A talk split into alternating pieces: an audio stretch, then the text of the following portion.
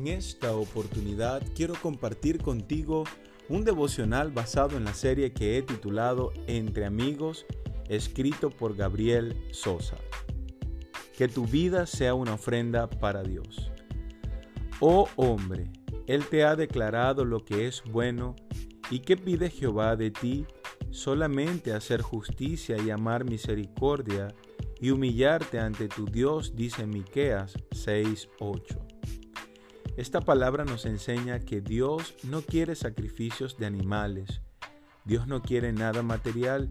Lo que Dios pide son acciones que solo puede producirse en un corazón renovado, realidades que surgen de un corazón que ha nacido de nuevo, que ha sido regenerado y goza de la gracia divina.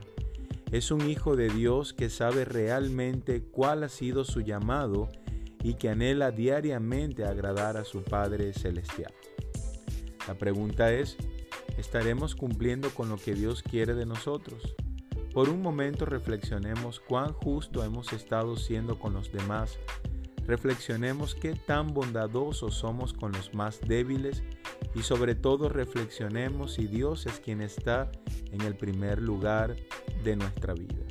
Son tres cosas que pide el Señor. Hacer lo correcto, amar la compasión, caminar con humildad. Pareciera que la última es la más fácil, pero si realmente amamos a Dios, lo reconocemos y lo adoramos como el único Dios de nuestra vida. Todo lo demás obrará para bien.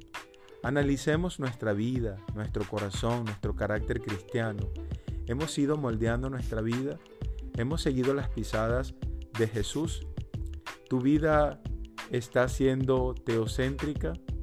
Seamos agradecidos, dándole a Dios lo que Él quiere de nosotros. Y eso no tiene que ver con lo material como vimos de algún animal, una vaquilla, una paloma, sino ofreciendo un corazón que le ame sinceramente y que viva para Él.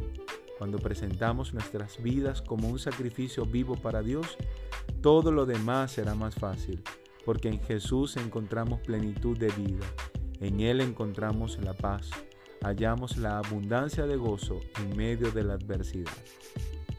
Oremos. Jesús, te glorifico en este día porque tú eres un Dios bueno, grande y maravilloso.